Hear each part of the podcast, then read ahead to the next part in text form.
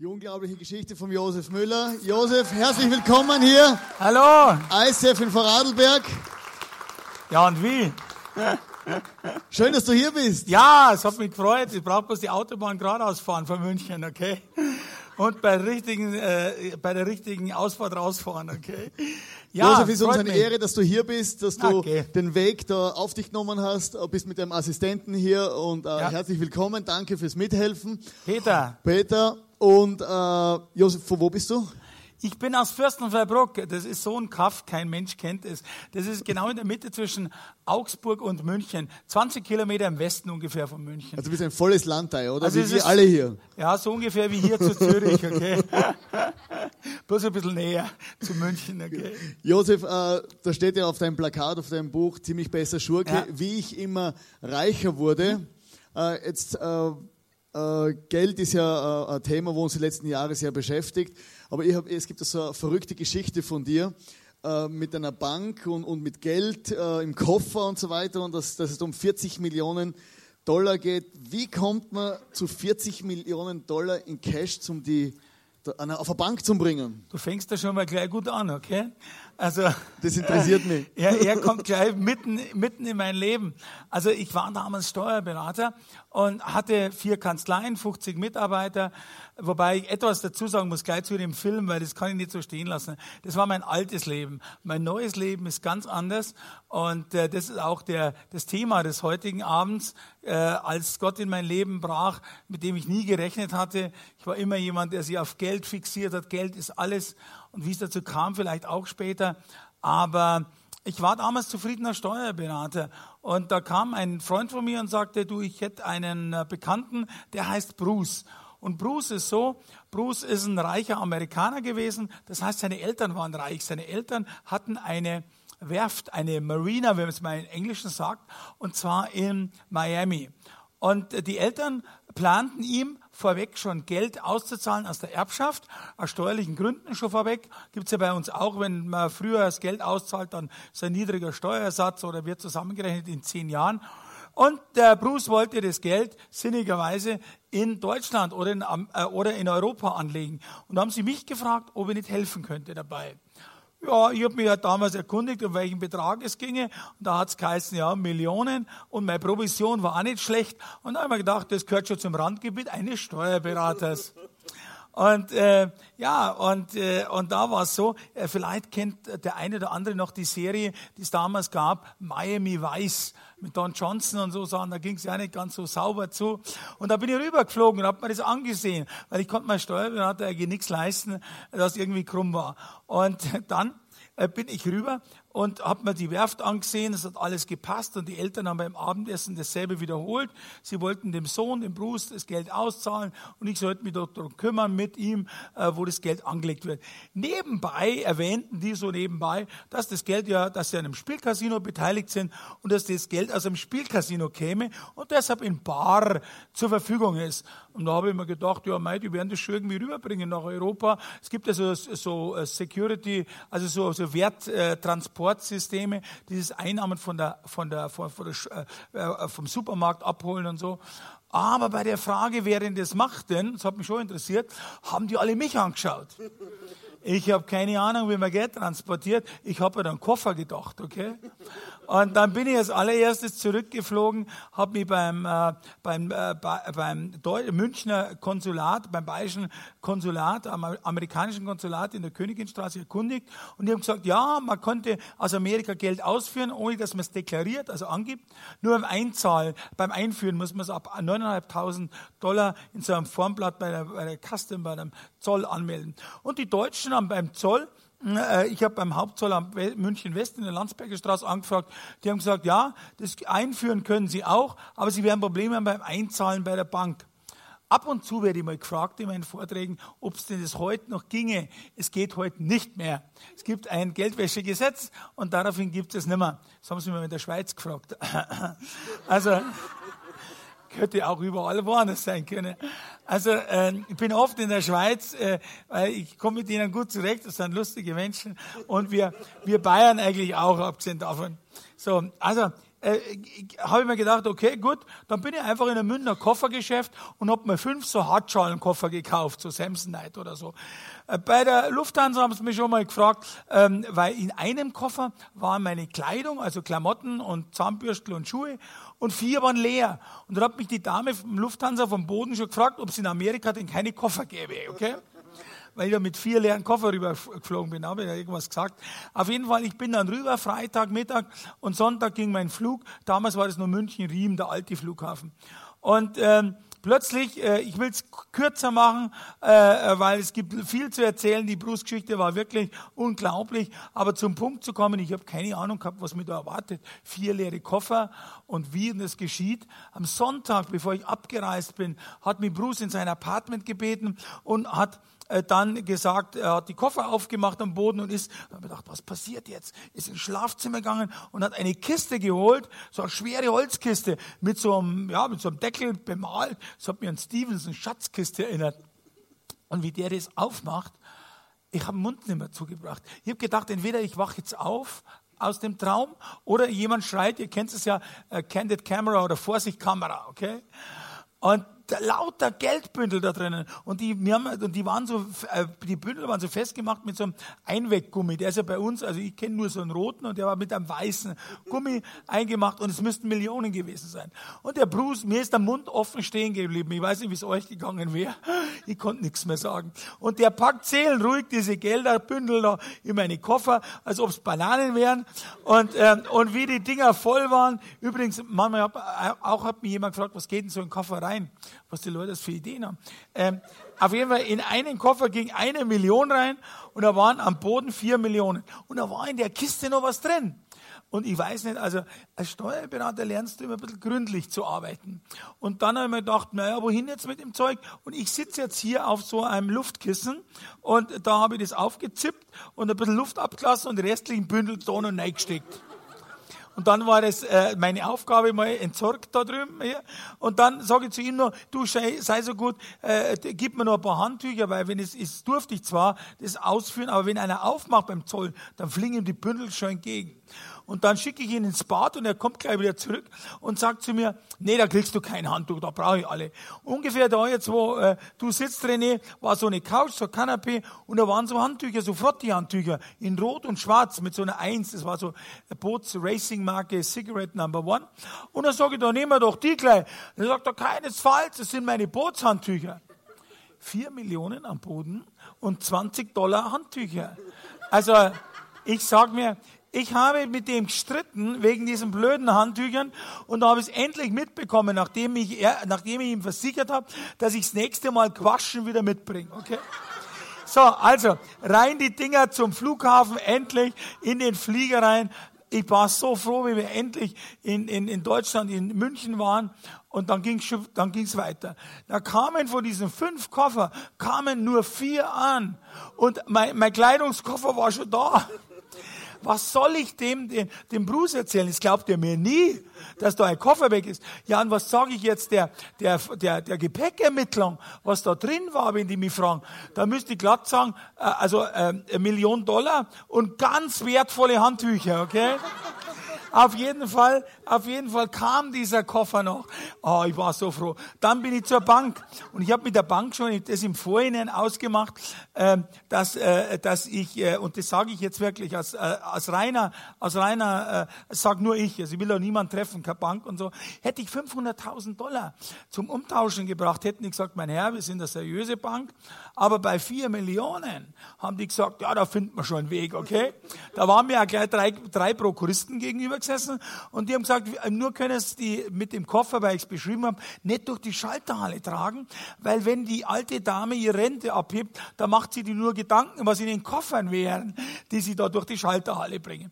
Und dann haben die gesagt, dann kommen es am Abend nach Schalterschluss hinten rum am Polizeipräsidium in der Edstraße vorbei und dann machen wir eine Schranke auf und dann fahren sie im Auto rein und dann nehmen wir ihnen die Dollars ab. Und dann haben die drei Tage gebraucht, äh, bis die das gezählt haben. Es waren immer ein bisschen Falschgeld, so zwei, drei Scheine drin dabei. Die musste ich dann übereignen der Deutschen. Ich glaube, was die Deutschen für Gesetze haben, sich alles ist Bürokratie.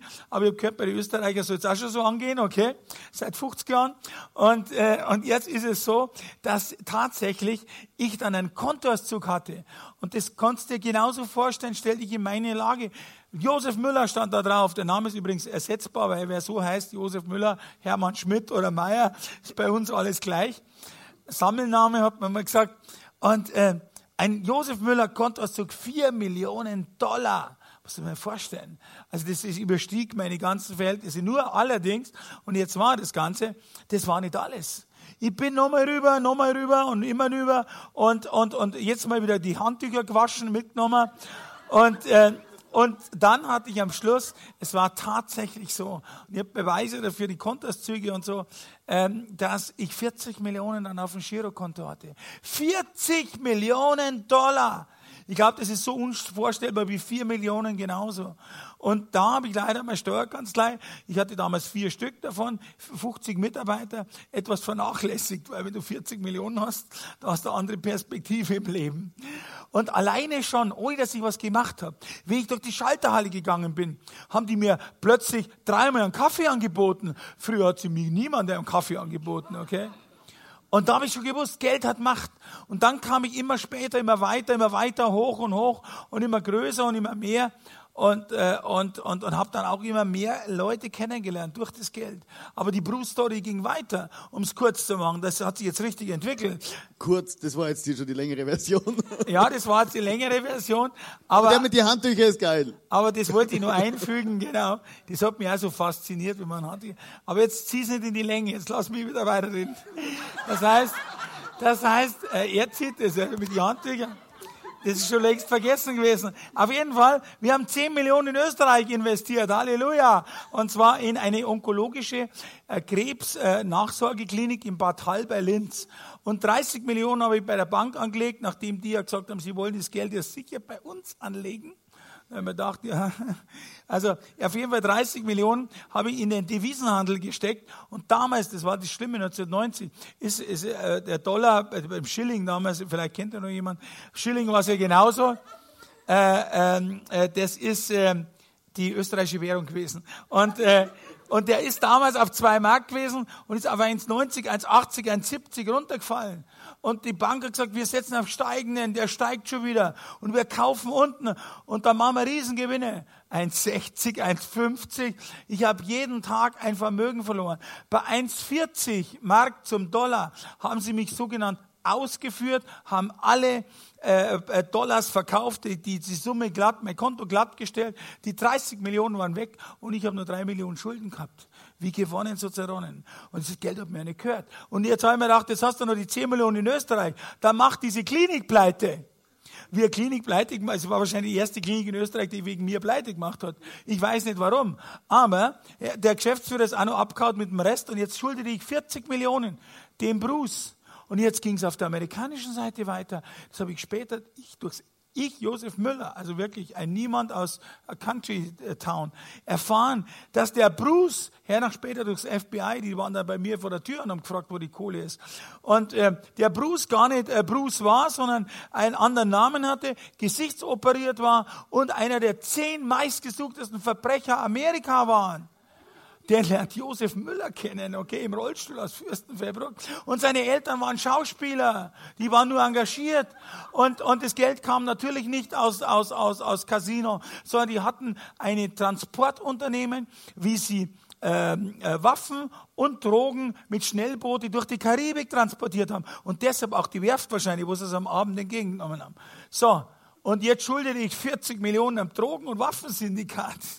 Und da hört sich der Spaß auf. Und so beginnt auch mein Buch, das ich geschrieben habe, nämlich mit Todesangst. Weil, wie ich versucht habe, dem Bruce am Telefon mal so scheibchenweise beizubringen, dass vielleicht ein bisschen was von dem Geld nicht mehr da wäre, hat er mir dauernd dieses Wort, das mit F angeht und mit K aufhört, so ein kurzes englisches Wort, entgegengeschrien und hat gesagt, wenn du etwas von meinem Geld verloren hast, dann bist du tot. Ich schicke dir einen Puerto Ricaner, bevor du merken, dass du tot bist, ist der schon längst wieder zurück.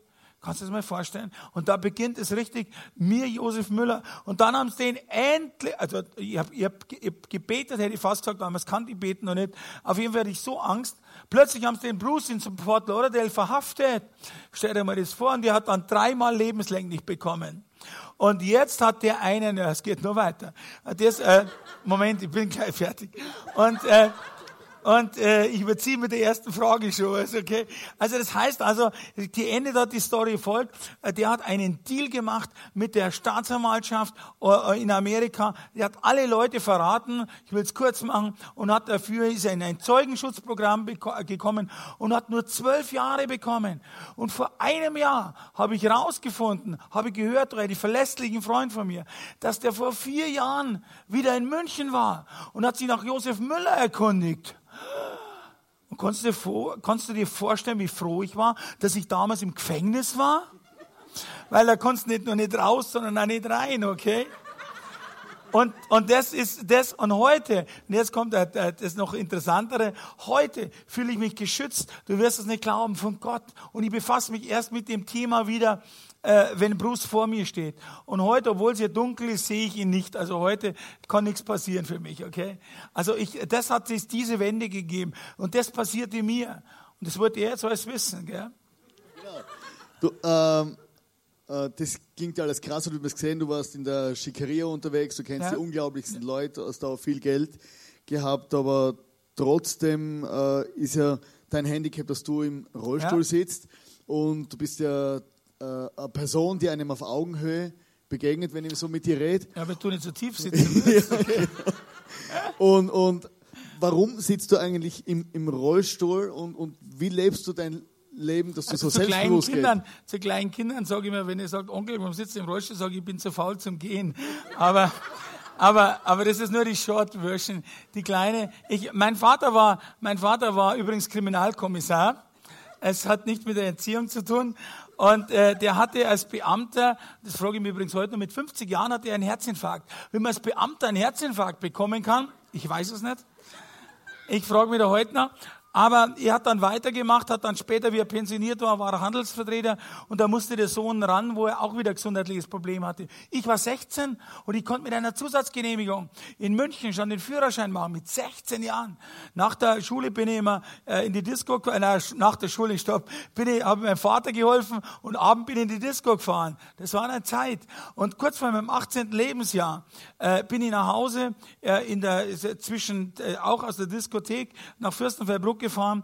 In der Früh um zwei Uhr hatte ich so einen Sekundenschlaf. Jeder Autofahrer kennt es, wenn er übermüdet ist und sollte mal rausfahren, Kaffee trinken oder wie auch immer. Auf jeden Fall bin ich kurz eingenickt und das Auto ist von der Fahrbahn ab. Bei uns sagt man in Bayern und ist ins Holz rein, also in den Wald rein und dann ist es liegen geblieben. Damals gab es noch keine Gurte 1973.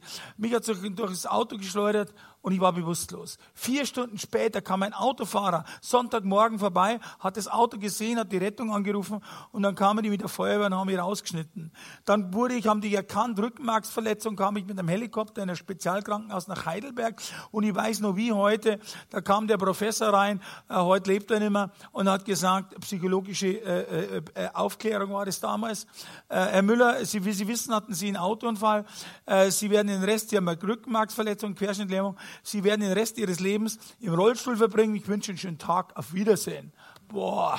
Hey, mit 17 Jahren, da hast du ganz andere Gedanken, was du machst aus deinem Leben. Da willst du die Welt aus den Angeln heben. Ja, ich vielleicht auch. Und da habe ich mir gedacht, was kannst du im Rollstuhl? Also ich konnte ja, äh, es gibt, äh, jeder von uns kennt es. Es gibt so Schicksalsschläge oder du fällst darin oder darin.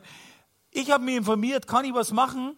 Äh, Rückenmarksverletzung ist, äh, ist äh, in, in, der Wirbelsäule. Äh, so ein also das Rückenmark kann man nicht flicken, kann man heute noch nicht, nach 40 Jahren. Und äh, dann habe ich gesagt, okay, was passiert ist, ist passiert, kann ich mir nicht ändern. Und dann habe ich gesagt, was kann ich noch machen? Ich habe vorwärts geschaut. Ich war immer positiv. Und ich habe eigentlich zehn Jahre lang, habe ich mir gedacht, weil die Leute alle gesagt haben, oh, geht's dir schlecht? Dann habe ich mir gedacht, vor was reden die? Also ich habe zehn Jahre auf einen Frust gewartet, weil ich im Rollstuhl sitze. Der kam da nicht. Du, da habe ich aufgehört zu warten, okay? Und ich habe immer das positiv gesehen. Ich habe nie eigentlich einen Frust gehabt. Und äh, ich habe gedacht, okay, in Ordnung. Ich habe mit Minus angefangen im, im Berufsleben, wenn ich im Rollstuhl sitzt. Und hatte am Schluss vier Steuerkanzleien, 50 Mitarbeiter und habe halt was gemacht. Und äh, ich sah das als ganz normal an. Also äh, äh, einfach halt was zu tun. Weil die Leute auch gesagt haben, es ist egal, ob du im Rollstuhl sitzt, hast du was, bist du was. Du musst nur gut sein. Du redest ja immer auch, auch, von Gott, oder? Das war eine Zeit, wo du eigentlich ohne Gott gelebt hast und du bist ja auch wie halt so ein typischer Österreicher, auch in Bayern aufgewachsen, äh, katholisch, oder? Und, und ja. wie, war, wie, wie, war so dein, Hast du dann gebetet in dem Schicksalsschlag oder, oder, wie bist du durch die schwierigen Momente gegangen? Hast du an Gott glaubt früher eigentlich? Ja, also ich sag mal das, ähm, mich hat Gott irgendwie, weißt du, es gibt so einen Spruch, das hat mir jemand gesagt, das war mir neu, aber irgendwie kann ich das schon. Ich weiß nicht, ob es eigentlich Österreicher so geht, aber uns Bayern sagt man so, das bisschen katholische, mit dem wächst man auf, das hat man irgendwie im Blut, okay? Also wir Österreicher und Bayern verstehen sich ja, ich bin ja nicht Deutscher, ich bin ja Bayer, also Münchner. Und ähm, das haben mir die Wiener auch erklärt, dass sie nicht Österreicher sind, aber das ist eine andere Sache. Ja, sondern dass sie Wiener sind. Ja, also ja, es ist nur, das habe ich so gehört. Und, äh, und, und dann bin ich schon, ich habe mit meinen Eltern, ich war zum Beispiel mein Ministrant, okay, und, und da habe ich, ich habe mir gedacht, das gefällt mir so gut, ich spreche ja Lateinisch und ähm, ich habe eh nichts verstanden. Und, ähm, und dann wollte ich, dann habe ich allerdings mit diesem Weihwasser, äh, mit, dem, mit dem Weihrauch, habe ich beinahe die Sakristei angezündet und mein Pfarrer hat gesagt, das wäre mein letzter Tag meiner Karriere in der Kirche gewesen und hat mich hinausgeschmissen. Ich bin aber trotzdem, weil meine Eltern haben es mir so beigebracht, jeden Sonntag in die Kirche gegangen und habe da schon mitbekommen, dass Jesus ähm, ans Kreuz gegangen ist, Karfreitag. Und ich habe mitbekommen, Palmsonntag, was da war, dass sie alle Halleluja geschrien haben, dieselben Leute am Freitag kreuzige ihn und dass Jesus ans Kreuz gegangen ist und wieder auferstanden ist. Aber ich habe gedacht, wir feiern das als äh, Tradition heraus. Weihnachten, Tradition, Jesus ist geboren gewesen, toll, das zelebrieren wir heute. Aber dass es eine lebendige Beziehung gibt, dass Jesus mit einem leben kann, das ist das, was mir heute so viel Power und Energie gibt. Das habe ich damals nicht gewusst. Und das war meine katholische, äh, äh, äh, wie sagt man, äh, ich bin heute noch katholisch, muss ich sagen, weil ich bin mit Stolz katholisch, weil auf das kommt es nämlich nicht drauf an, was du bist, ob du freikirchlich, katholisch, evangelisch, ICF oder katholische Kirche. Es geht um eine Beziehung, wie stehst du zu Gott? Gehst du nur, gehst du nur in die, die, die, die, die Messe oder Gottesdienst oder Celebration, nenn wie es das willst. Gehst du nur rein, weil du gehen musst oder weil du, weil du, weil du das ableistest oder gehst du mit dem Herzen? Und das ist auch das Schöne. Ich sage immer, weißt du, ich habe ab und zu so, so Männer, äh, äh, Männertreffen. Das heißt dann beim Baden-Württemberg heißt das Männerfesper oder Männersache. Du, die Männer, die, die tun sich halt ein bisschen, ich bin ja auch ein Mann und die tun sich immer schwerer mit dem Herz. Frauen tun sich immer schneller das Herz aufmachen. Und, äh, und, und Gott kannst du nicht erkennen mit dem Kopf, sondern mit dem Herzen. Und das war seinerzeit auch meine äh, katholische äh, äh, ich sag mal, ich gehe heute noch in die katholische Kirche, äh, wenn es Zeit ist dazu, aber es geht um eine Beziehung zu Jesus und nicht, wo ich bin. Das war vielleicht das für mich Wichtige daran. Also wir kennen ja die Geschichte vom, vom, vom Uli Hoeneß, dass er jetzt ah, auch ja. wegen, ja, also ich kenne sie, ja? Äh, dass der Uli Hoeneß wegen, äh, im, im, Gefängnis sitzt, jetzt wegen äh, Steuerbetrug aha, und so weiter. Aha. Bei ihm hat man immer das Gefühl, wenn man so die, die Interviews gehört hat, der hat ja keine Ahnung gehabt, oder? Unschuldig. Mhm. Aber bei dir, äh, du bist ja Steuerberater und wenn ich mit meinem Steuerberater ah, jetzt ja. telefoniere fürs ICV, habe ich das Gefühl, der weiß, was er macht und der kennt sich genau aus. Ja. Wie kann es sein, dass du als, als als Mensch, als ausgebildeter Steuerberater, wo genau gewusst hat, was er macht. Von der Bahn abkommt. Wie kann das passieren, dass du, dass du dann äh, äh so, so schlimme Sachen gemacht hast, dass du fünfeinhalb Jahre kassiert hast im Gefängnis, weil das ist ja nicht wenig. Es waren eigentlich noch mehr. Ich bin nur dort entlassen worden dann nach fünfeinhalb Jahren. Also ich will sagen, ich will sagen, diese Frage habe ich mir auch gestellt. Allerdings zu spät. Und zu spät dahingehend erst im Gefängnis. Ich habe gesagt, ich war so erfolgreich als Steuerberater. Ich habe so viel gemacht. Ich war nicht nur Steuerberater, ich hatte viele Firmen. Ich hatte zum Beispiel nur mal, was, was mir heute auch, mir bedeutet das alles null, gar nichts. Warum? Das erkläre ich dann hernach. Weil das, das war zwar auch der Josef Müller. Mir ist es manchmal peinlich, wenn ich so einen Film sehe mit den Rolls-Royce. Ich hatte nicht nur einen schwarzen Rolls-Royce, sondern einen schwarzen Rolls-Royce mit einem weißen Fahrer und einen weißen Rolls-Royce mit einem schwarzen Fahrer. Es ist mir peinlich, aber so war es heute, okay? Und, und heute kann ich damit umgehen, weil ich muss es auch akzeptieren, dass ich das war. Aber zu deiner Frage. Es ist ganz einfach. Ich war immer auf der sauberen Spur, auf der geraden Spur. Aber irgendetwas, wenn du alles hast, 40 Mitarbeiter, tolle Freundin, ein super, es war übrigens die Christel hier, die hier für mich die kleine Laudatio äh, ging. Aber die Christel, äh, ich habe es nach zehn Jahren nicht geheiratet und als Mann soll es schon wissen, wo es hingeht. Dann hat es mich verlassen. Und hat einen Rudi geheiratet, okay? Aber das ist eine andere Geschichte. Äh, Rudi hat das Auto gefahren übrigens. Hier. Und, äh, und, äh, und, jetzt, äh, und jetzt ist es so, äh, wir sind halt gut befreundet. Und äh, jetzt ist es so, dass ich damals etwas mich packte. Ich hatte eigentlich alles. Man würde sagen bei uns, der hat's geschafft, okay? Wenn er aus nix 40 Leute und äh, äh, Auto, äh, Haus in Italien und so. Mich packte etwas, das heißt, Gier frisst Hirn.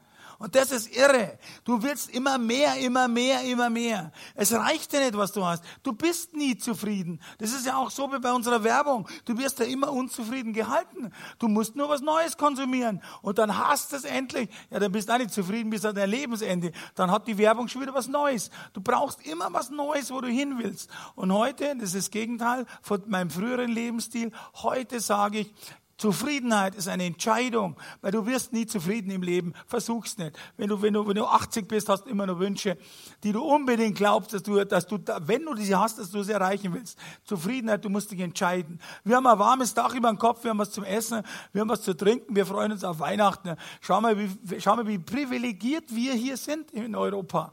Schau mal die anderen Reste der Welt an. Wir glauben, das ist so Standard. Es ist nicht Standard. Ich war in allen äh, Erdteilen und, und du brauchst, du brauchst bloß einen Fernseher aufmachen, da siehst du, wie gut es uns geht. Und deswegen musst du, kann ich nur raten, sei zufrieden, triff eine Entscheidung, sag dir nicht, was du nicht hast, sondern sag, was du hast und schau mal nach unten, wie es die anderen geht. Also ich kam auf die schiefe Bahn und ähm, ich will das vielleicht gleich weitererzählen, wenn es recht ist, okay? Oder Gut, hast du noch zehn Fragen vielleicht? Dann können wir die schnell in den nächsten ja, zwei Stunden also abarbeiten. Das, die, die, Geschichte oder wie du, wie du dann tatsächlich ja.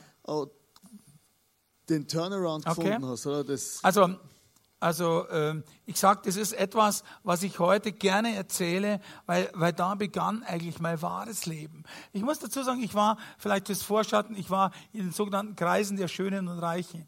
Und wenn du heute siehst, so auf RTL Sat 1 oder so, wie toll sie alle sind in ihren Yachten, in ihren, ich war in Monte Carlo eine Yacht, in Mallorca hatte ich eine Yacht, ein Haus da, ein Haus da, eine Villa. Und ich war da mittendrin. Aber ich sag dir eins, diese Menschen sind teilweise ärmer, auch innerlich, wie die ganz normalen Menschen, zu denen ich mich heute zähle und euch vielleicht. Und ich sage dir echt, ich habe hinter die Kulissen geblickt und deshalb lasse ich mir heute nichts mehr vormachen. Da wird gezogen, betrogen, gelogen. Es ist schlimmer wie bei, bei, bei jeder normalen, äh, äh, ich sag mal fast asozialen Familie. Es ist, jeder will der Beste sein und das macht er mit allen Mitteln und die haben ganz andere Mittel dazu. Äh, ich habe, äh, also ich, ich könnte euch erzählen, das ist, ich bin so froh, dass ich da ausgestiegen bin. Aus diesem Rat, immer der Beste zu sein, das neueste Auto, die neueste Yacht, der größte Angeber zu sein. Ich bin froh, dass ich heute normal geworden bin. Und etwas passierte mit mir.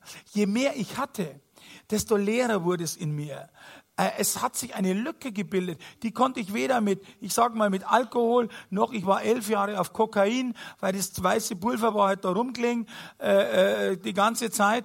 Äh, äh, die haben Linien gezogen von hier nach wie auch immer. Und äh, äh, ja, es, es war meine Welt damals. Und Champagner und Wodka und äh, also ich konnte es nicht mit Drogen und mit Rauschmittel äh, Ding, ich konnte es nicht mit Frauen, mit Luxus, mit Ehre, mit Kohle. Ich konnte es nicht stillen. Und es kam eine Sehnsucht nach was. Und ich wusste nicht einmal nach was. Und, äh, und ich habe nach außen mein Spiel gespielt, der schöne Sunnyside Boy und so, mit den tollen äh, Geschichten. Aber innen drinnen, wie es da in mir ausgeschaut hat. Und ich, ich sage euch eins, ich war nicht alleine. Wieso, wieso äh, äh, bringen sich äh, äh, bekannte Schauspieler heute um? Selbst Selbstmordraten sind wesentlich höher. Warum? Weil es wie es in ihnen innen ausschaut, weil sie die, die, diese Gnade, die ich dann gefunden habe, nicht erlebt haben. Und ich will es kurz machen. Ich will dann jetzt, ich habe den ersten Teil ein bisschen aufgezogen, jetzt will ich den Schluss, äh, der wichtig ist, den Vorspann ein bisschen wegmachen, äh, weglassen. Ich bin äh, in Miami gewesen in meinem äh, Apartment, weil ich äh, musste, es kamen Gelder weg und Gelder, äh, die ich nicht genommen habe, waren von den Konten verschwunden. Man hat mich ver, ver, verdächtigt dabei. Ich bin dann auf Flucht gegangen, hab das, äh, wollte es klarstellen und wir befinden uns jetzt im Aug äh, äh, Oktober, beziehungsweise Oktober 2004. Und im Oktober 2004 passierte mir das, dass ich in meinem, äh, dass ich in Amerika rausgefunden habe, äh, innerhalb von zwei Monaten, also bis zum Dezember, wer es war, wer da Geld genommen hat, wo sie mich verdächtigt haben. Habe das in einem Fax nach Europa geschickt, die haben mich schon gesucht, hatte einen internationalen Haftbefehl, äh, äh, wie das Josef Müller erreichen konnte. Da schmunzelt ihr ein bisschen. Die haben eine 40-köpfige Sondermannschaft des LKAs und des FBIs in Amerika wegen mir, Josef Müller, äh, gegründet, weil sie mich nicht gefunden haben. Und ich bin eines Februars ähm, ähm, äh, beim Apartment raus. Und zwar, du musst das vorstellen, ich hatte mir ein Penthouse gekauft, äh, äh, oben äh, in, also Williams Island, das ist Nord-Miami, schon wieder mal Miami und äh, auf Williams Island draußen und ich bin da eines äh, 22 Uhr war Februarabend 2005 raus. Und ich habe diese Türe, ich mache es erst mal, äh, die Türe da aufgeschoben, so als Schiebetüre, innen die Klimaanlage, außen kam die Atlantik-Ozeanbrise. Ich gehe da vor und schaue da runter. Und es war wie gesagt die Vorfahrt von dem Apartmentgebäude, es waren Palmen da hat mich plötzlich, ich habe es noch nie im Leben gehabt, so Todessehnsucht gepackt, so Suizid, da muss ich mir jetzt runterstürzen. Mir ging es ja nicht schlecht, ich weiß nicht warum.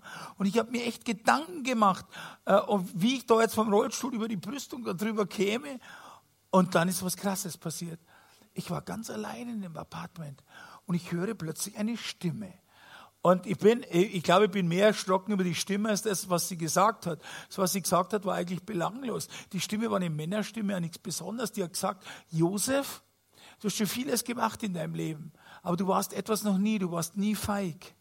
Jetzt geh rüber, du hast es aufgeklärt, dass du das nicht warst, stell dich den Behörden, hilf mit zu der, zu der Mitarbeit und flieg rüber und sei nicht länger auf Flucht hier. Ich war ein halbes Jahr lang, bin ich den Behörden davon und sie haben mich nicht gefunden.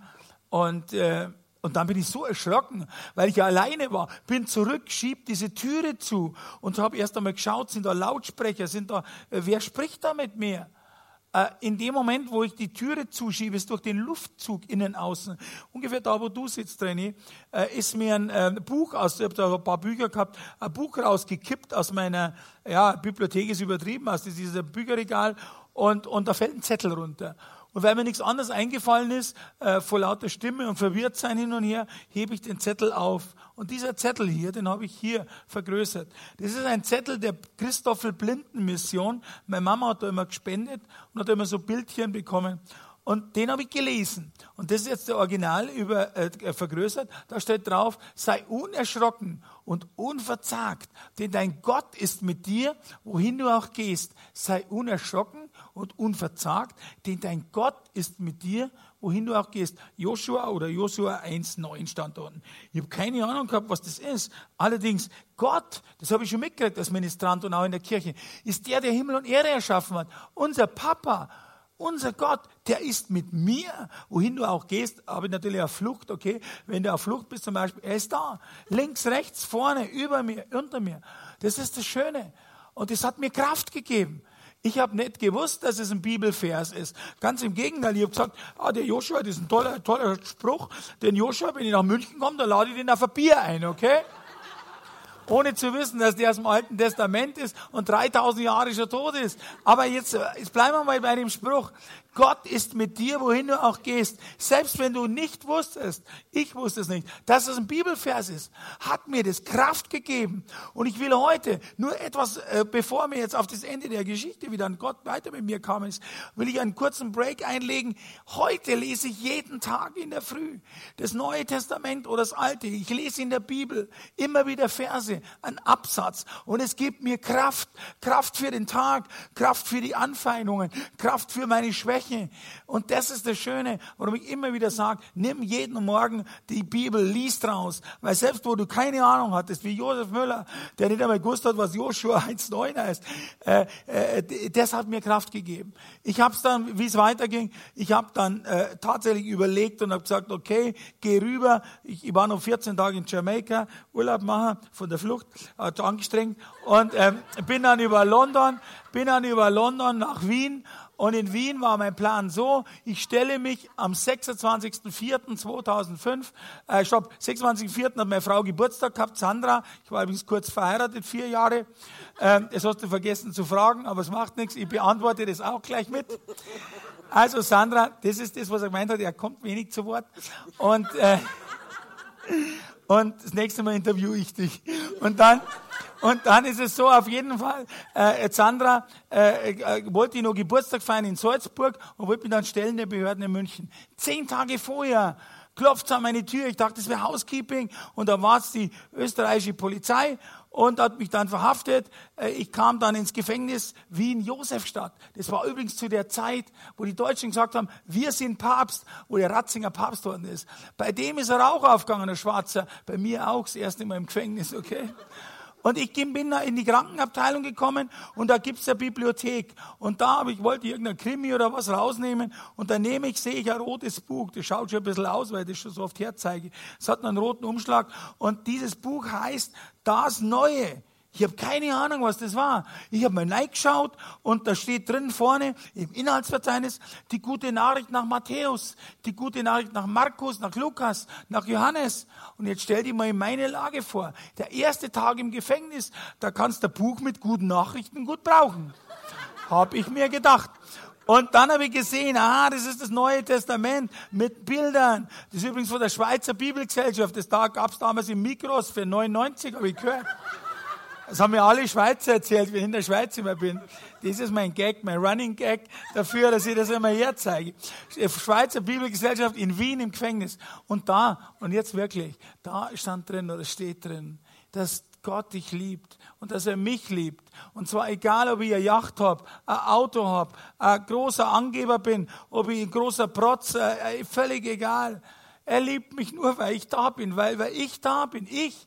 Und das hat mir wirklich, das hat, ich habe zwei Tage, nicht das Selbstmitleid, sondern wirklich, weil ich so ein Rindviech, Entschuldigung, war, äh, habe ich geweint über mein dekadentes Leben im, im Bessersein, als ich wollte, in der Angabe, in diesem äh, reichen, schönen Milieu.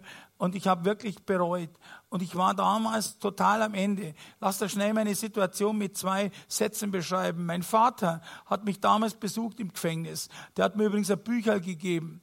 Äh, kommen wir gleich drauf. Meine Mutter ist gerade gestorben an einer anderen Sache. Die wird wahrscheinlich gestorben als Gram äh, im Gefängnis, weil ich ins Gefängnis kam, der einzige Sohn. Meine Frau Sandra, die hat mich verlassen mit dem Chauffeur ein Auto, stilgerecht halt. Gell? Heute lebt sie am Thuner See wie ich am Thunersee gesprochen habe, in Schloss Münzingen, habe ich sie gesehen, ist sie gekommen mit dem Chauffeur, die haben dann geheiratet. Da lernst du dann, was Vergebung äh, in der Praxis heißt, okay? Wenn dir dein Fahrer gegenübersteht, der der Frau ausgespannt hat, während du im Gefängnis warst. Ich liebe dich. okay? So, das lernst du dann. Das ist, da kannst du in Praxis dann, da brauchst du dann immer viel Dinge. Auf jeden Fall, ähm, lese ich das. Ich war gesundheitlich, die Reichen kannten mich ja nicht mehr. Da war ich der Parasit. Ich habe ja selber so gedacht, wenn einer im Gefängnis ist, ist doch der Abschaum der Menschheit. Und jetzt plötzlich war ich im Gefängnis. Und äh, ich war gesundheitlich am Ende. Ich hatte ein metabolisches Syndrom. Ich hatte Bluthochdruck, war schwerer Diabetiker, 110 Kilo, das kommt gut im Rollstuhl. Und äh, hat, war fast vor der Erblindung gestanden und äh, war vollkommen fertig.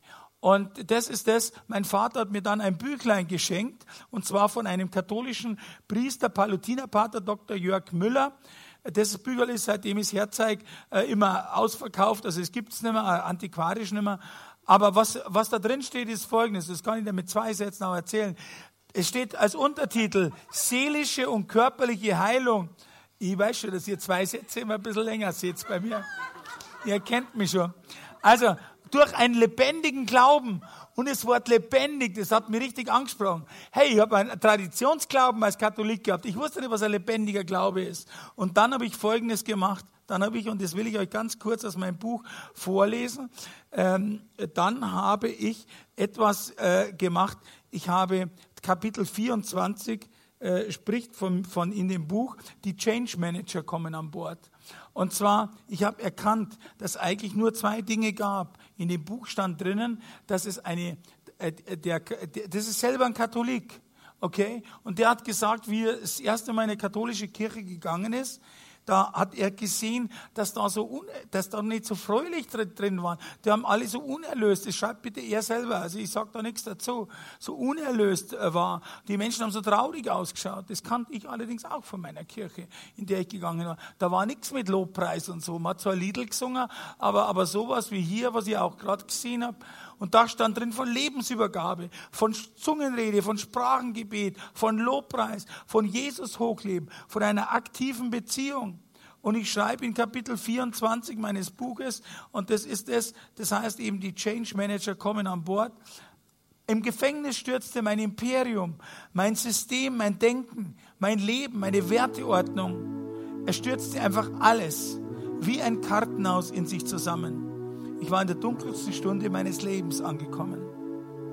Auf einen Schlag brachen mir alle zwölf Elemente weg, in denen ich die Josef Müller Erfolgsstory gestrickt hatte, nämlich Gesundheit und Kraft, Geld, Erfolg, Selbstsicherheit, Ehre, Luxus, Freiheit, Freundschaft, Sex und Drogen.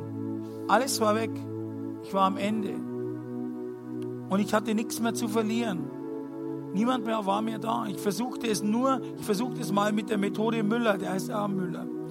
Ich überlegte genau und dann machte ich etwas Krasses. Ich formulierte ein persönliches Gebet, eine Art Magna Carta, mit der ich ein für alle Mal aus meiner egozentrischen Selbstverwirklichungsnummer heraussprang. Anders gesagt, ich verlagerte den Mittelpunkt der Erde von mir auf ihn. Ich sagte, das lese ich euch schnell vor, eineinhalb Seiten. Mein Übergabegebet persönlich in der eiskalten Zelle von München-Stadelheim. Ich hatte nichts mehr zu verlieren. Und dieses Gebet habe ich in meinem Buch, das war das, was ich versucht habe, fast 100% oder 99% wörtlich hinzubekommen. Und ich sagte damals, mein Herr und mein Gott, bisher hatte ich keinen näheren Kontakt zu dir. Ich bin zwar sehr oft am Sonntag in den Gottesdienst gegangen, aber ich sah das bloß als Erinnerung an, an dich und deinen Sohn Jesus. Ich machte das als Tradition, weil es mir von meinen Eltern so beigebracht wurde. Eine lebendige Beziehung zu dir kenne ich nicht. Ich würde sie aber gern haben. Ich bin hier ganz alleine. Alle haben sie mich verlassen. Nur mein 89 Jahre alter Vater, der schon schwach und mit dem jede Unterhaltung schwierig ist, der besucht mich noch. Sonst bin ich mit meinem Leben am Ende. Ich besitze nichts mehr. Ich habe kein Geld, keine Frau, keine Freunde. Ich komme mir vor, so habe ich in der Nacht geträumt, als wäre ich mit dem Auto meines Lebens frontal gegen die Wand gefahren. So wie bei den Crashtest-Dummies in der Werbung. Mein Leben besteht nur noch aus Scherben, die an der Wand zu Boden gefallen sind. Ich habe das so gesehen am Boden. Nur noch dieser klägliche Scherbenhaufen von meinem Leben ist übrig geblieben. Ich, so sage ich dir ganz ehrlich, kann mit diesem Scherbenhaufen nichts mehr anfangen und nichts mehr daraus machen. Für mich ist es unmöglich. Ich habe viel Mist gebaut in meinem Leben, was ich jetzt aufrichtig bereue. Ich kann es nicht ungeschehen machen. Ich habe gegen fast alle zehn Gebote, die ich einmal im Religionsunterricht gelernt habe, verstoßen. Ich habe an deine Gebote nicht gehalten und all deine Ordnung mit Füßen getreten. Und am Schluss, es tut mir von Herzen leid. Und ich bitte dich aufrichtig um Vergebung. Wenn du jetzt fähig bist, so wie ich das in dem Büchlein gelesen habe, mein Leben zu übernehmen und zu führen, so will ich dir mein Leben hiermit übergeben. Ich habe nichts mehr zu verlieren. Ich habe nur noch dich. Jetzt bist du an der Reihe. Mal sehen, ob es dich wirklich gibt. Ich wusste es ja nicht. Vielleicht bilde ich mir das nur ein. Ob du meine Bitte gehört hast, sie ernst nimmst und etwas geschieht. Nimm meine Bitte an ich danke dir dafür. Dieses Gebet, das erste Gebet habe ich in dieser kalten Zelle gesprochen. Und ich habe gedacht, wenn dieser Müller, der so einen Auftrieb hatte im alten Leben, von, von Ehrungen und von Luxus und von Geld und von Kohle, wenn der sein Leben an Jesus übergibt, dann könnte es vielleicht ein kleines Zeichen geben von Jesus. Es könnte zumindest in der Zelle jetzt mal kurz blitzen und donnern oder so in der Richtung. Aber Gott lässt sich nicht herausfordern, nicht durch mich und nicht durch dich. Und ich war eigentlich ein bisschen enttäuscht, dass nichts passiert ist, nachdem ich mein Leben ihm übergeben habe. Zwei Tage später wach ich auf in der Früh ungefähr um 5 Uhr und hatte, und ich wusste nicht, was passiert ist, plötzlich hatte ich ein Glücksgefühl, ein Power, eine Energie, ein, ein Auftrieb. Ich habe gar nicht gewusst, wie ein Ofen. Ich habe gedacht, ich explodiere gleich. Eine Freude im Gefängnis. Hey, hallo. Und, und, und ich war drauf. Zwei, zwei Stunden später gingen die Türen auf. Die ganzen Gefangenen gingen nach vorne schon ein bisschen spazieren, weil es draußen geregnet geregnet hat, die machten den Hofgang innen und ich bin rausgesaust und den ersten umarmt und habe gesagt, äh, Gott liebt dich und ich liebe dich auch und übrigens, heute ist ein wunderschöner Tag im Gefängnis den nächsten hin umarmt, geküsst und ihm gesagt, wie toll er ist und wie schön der Tag ist. Und die haben alle gemeint, jetzt ist er durchgedreht. Da kam eine Psychologin gerade des Weges, die habe ich auch gleich umarmt und die hat nur immer gesagt, wir müssen nachdenken, wir müssen nachdenken. Die Gefangenen sind dann alle zum Arzt gesaust und haben gesagt, die Pillen, die der Müller hat, die möchte ich auch haben. Und der Arzt hat mir verboten, Menschen zu umarmen, weil er glaubte, er sich dann die Drogen geben will. So hat es angefangen. Das hat Montag nicht nachlassen, Dienstag nicht, Mittwoch nicht.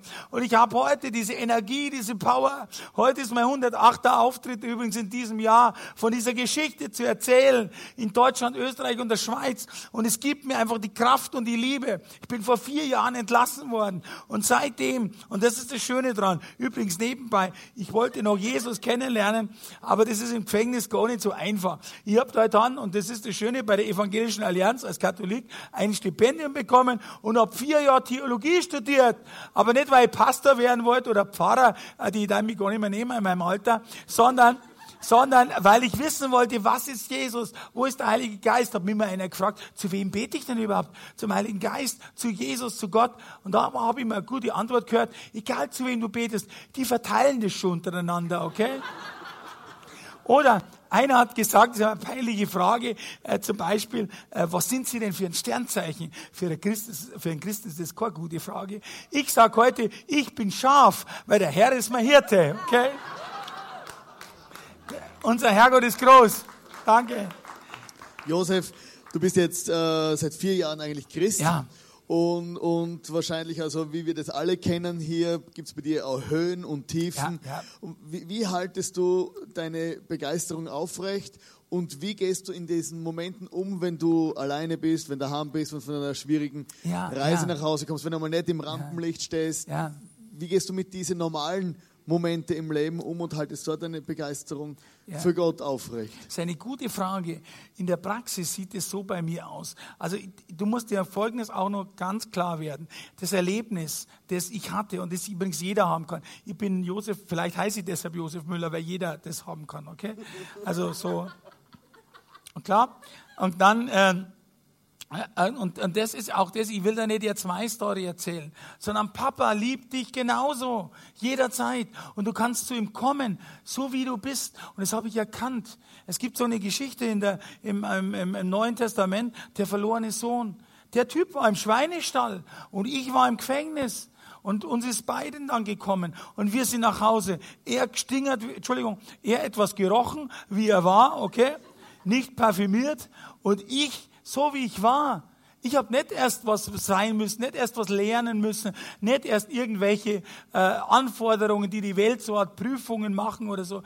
Ich bin so gekommen, wie ich da bin. Ich habe gesagt, Herrgott, ich, ich habe nichts Besseres für die. Ich habe mein Leben verpfuscht. Ich bin jetzt 49 Jahre, habe ich damals gesagt, und, äh, und, und, und du musst mich so nehmen, wie ich bin. Und ich habe mich geliebt gefühlt, in die Arme genommen und er liebt dich genauso. Und darum ist meine Message und meine, meine Mitteilung ist das, komm einfach zu ihm. Du musst nichts machen, du musst nichts erfüllen. Du kannst, egal, ein Drogen und Alkohol oder wo auch immer verstrickt sein, Probleme mit den Eltern, mit den Kindern, mit der Schule. Es gibt so viel schwarze Löcher, in die man reinfallen kann. Auch ich bin heute davon nicht bewahrt. Auch du nicht, René, jeder nicht. Aber man kann zum Papa kommen. Man kann immer wieder sagen, gib mir die Kraft. Und das ist das Schöne dran. Ich stehe nicht die meiste Zeit im Licht, sondern eben nicht im Licht. Und das ist das, das ist das Tolle. Ich habe gelernt, eine lebendige Beziehung. Er ist immer dabei. Und wenn du dir das klar ist, dass du nie allein bist, wie er das macht, da habe ich null Ahnung. Aber ich weiß, dass er da ist. Und er zeigt es. Und ich habe ihm einfach die Hand gegeben. Er ist mir mein Leben lang nachgelaufen. Und das mach, das kann ich dir nur empfehlen. Nicht, dass du auch irgendwie jetzt nur als Geschichte setzt, gehst da raus und sagst, toll, das mal gehört zu haben. Nein. In der Bergpredigt bei Matthäus steht drin, und das bitte ich dich heute, äh, äh, äh, mal zu versuchen, wenn du es noch nicht versucht hast. Und wenn du es versucht hast, dann schwimm dich einfach frei von den ganzen, äh, wie sagt man, Einflüssen, iPad, Fernsehen, Telefon, Leute, wir werden immer hektischer. Computer, wir haben nie Zeit, Ruhe, in Ruhe nachzudenken. Jesus sagt, geh nach Hause, schalt dein iPad ab, schalt dein iPhone, den Fernseher und, und sprich in Ruhe in der Kammer, sagt er, mit mir. Und das musst du dir suchen, weil wir haben auch einen Gegenspieler, der versucht dir diese Ruhe zu nehmen. Du musst es mit dir Gewalt heute suchen und sag, Jesus, ich habe diesen verrückten Müller heute auf der Bühne gesehen, der hat etwas, etwas Kräftiges, was Powerndes. Ich weiß auch nicht, wo es herkommt. Ich weiß schon, wo es herkommt, aber es hat mich heute erwischt. Und diese Liebe, diese Kraft, diese Begeisterung, die, die, die, die ich, ich könnte jetzt gleich nur dritte und vierte äh, Mal das erzählen. Du hast bloß zwei Celebration. Also es wird Zeit, dass es ein bisschen vergrößert wird hier. Also, dann komme, komme mehr zu Wort. Also, und das ist das Schöne dran. Diese Energie, diese, ich bin, ich bin, äh, also das ist das, und das kann jeder haben. Red mit ihm. Versuch's, das ist ganz einfach. Du brauchst nichts machen. Einfach nur red mit ihm, sag, sprich mit mir, wenn es geht. Und das gibt mir die Power. Mein, mein, am Schluss noch, meine, meine, äh, mein tägliches Leben sieht halt wie folgt aus. Ich stehe in der Früh auf. Ich danke Gott im Bett schon, dass ich, äh, dass, dass mir gut geht, dass ich äh, den Tag mit ihm begehe. Ich sage ihm, was haben wir heute für, für, für, für Aufgaben, bitte ihn, dass er mit mir geht. Und ich habe das Gefühl, dass ich schon gestärkt werde, wenn ich aus dem Bett komme. Und, und äh, mir geht's, ich bin nicht nur immer stark, so wie das ausschaut, sondern ich bin manchmal schwach. Aber so wie es da drin steht, auch in, im, im Neuen Testament steht drin, wenn du schwach bist, dann bist du durch mich stark. Und dann habe ich gesagt, ja, wenn es so einfach ist, dann bin ich permanent schwach, okay? Und ich bin heute manchmal schwach, aber er stärkt es. Und das kannst du jederzeit haben. Übergib dein Leben, weißt du, ich, ich sage, übergib dein Leben Jesus. Es geht um die beiden Fragen, die mich mein Leben lang beschäftigen und die ich immer spreche seitdem, wo ich auf der Bühne spreche. Es geht erstens einmal, wenn du das noch nicht kennst, um eine lebendige Beziehung, um ein Feuer zu Jesus. Das ist das Erste. Und wenn du schon eine Beziehung hast zu Jesus, ja, wenn du schon ein paar Jahre hast und tust nichts, ist wie bei der Ehe. Das erkaltet halt. Theresa von Lisieux, eine katholische Heilige, sagt, wenn nur noch mehr Glut übrig ist, dann leg halt einen Scheit nach, dann mach halt wieder Lobpreis und dann lies jeden Morgen in der Bibel. Das sind die Dinge, die dir Kraft geben. Nimm der Verstaubte Bibel her und nimm sie wieder raus und lies in der, nicht nur jetzt am Sonntag und einmal ein bisschen ein paar Verse, sondern lies sie jeden Tag. Gott ist mit dir, er wird dir Kraft geben. Also zumindest morgen in der Früh, am Montag kannst du schon mal versuchen. Und dann mach's am Dienstag auch. Und das gibt dir Kraft und Power. Hör Worship-Songs. Komm zum ICF. Ich spreche in so viele ICFs und da sind so viele Anstöße, so viel Scheite, die Power geben und die Feuer geben, dass es mich jetzt mal wieder freut. Und wie du siehst, ich bin jetzt mal wieder neu begeistert davon. Und das ist ein Leben, das möchte ich jedem von euch wünschen. Josef, da. Danke. Danke. Wenn ich dir, Gott ist groß. Wenn ich dir so zuhöre, da kommt man dann kommt mir ein Satz von Bob Dylan, äh, wo er mal ein Lied geschrieben hat, in Sinn. Er hat gesagt, du, du musst irgendjemandem dienen in dieser Welt. Entweder du dienst dem Teufel oder du dienst ja. Gott, aber irgendjemandem musst du dienen. Und ich glaube, äh, ich habe mich immer gefragt, wie muss ich denn als Christ leben? Vielleicht fragst du dich das auch. Muss ich jetzt als Christ Birkenstock tragen und langweilig werden? Aber was ich gemerkt habe, ist, Gott hat uns alle einzigartig geschaffen. Gott hat uns alle mit viel Power, Energie und verrückte Menschen geschaffen. Also, Josef, du warst früher, du warst früher, du warst früher vielleicht verrückt auf die eine Art und Weise und jetzt bist du genauso crazy für Gott und das liebe ich an dir.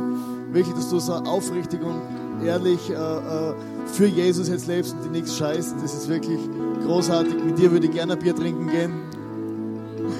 Und ich möchte aber gern, dass man jetzt vielleicht fühlst dich angesprochen und denkst, mein Gott, wie soll ich denn jetzt beten überhaupt?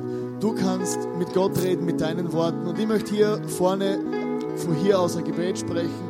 Und du kannst es vielleicht mitsprechen mit dem, was du gerade auf deinem Herzen hast, wie du betest. Und der Josef und ich werden hier vorne gemeinsam beten und du kannst einfach mit deinen eigenen Worten mit Gott reden, dass du vielleicht mit ihm das erste Mal in Kontakt treten willst und sagst, Jesus, vergib mir, komm in mein Leben.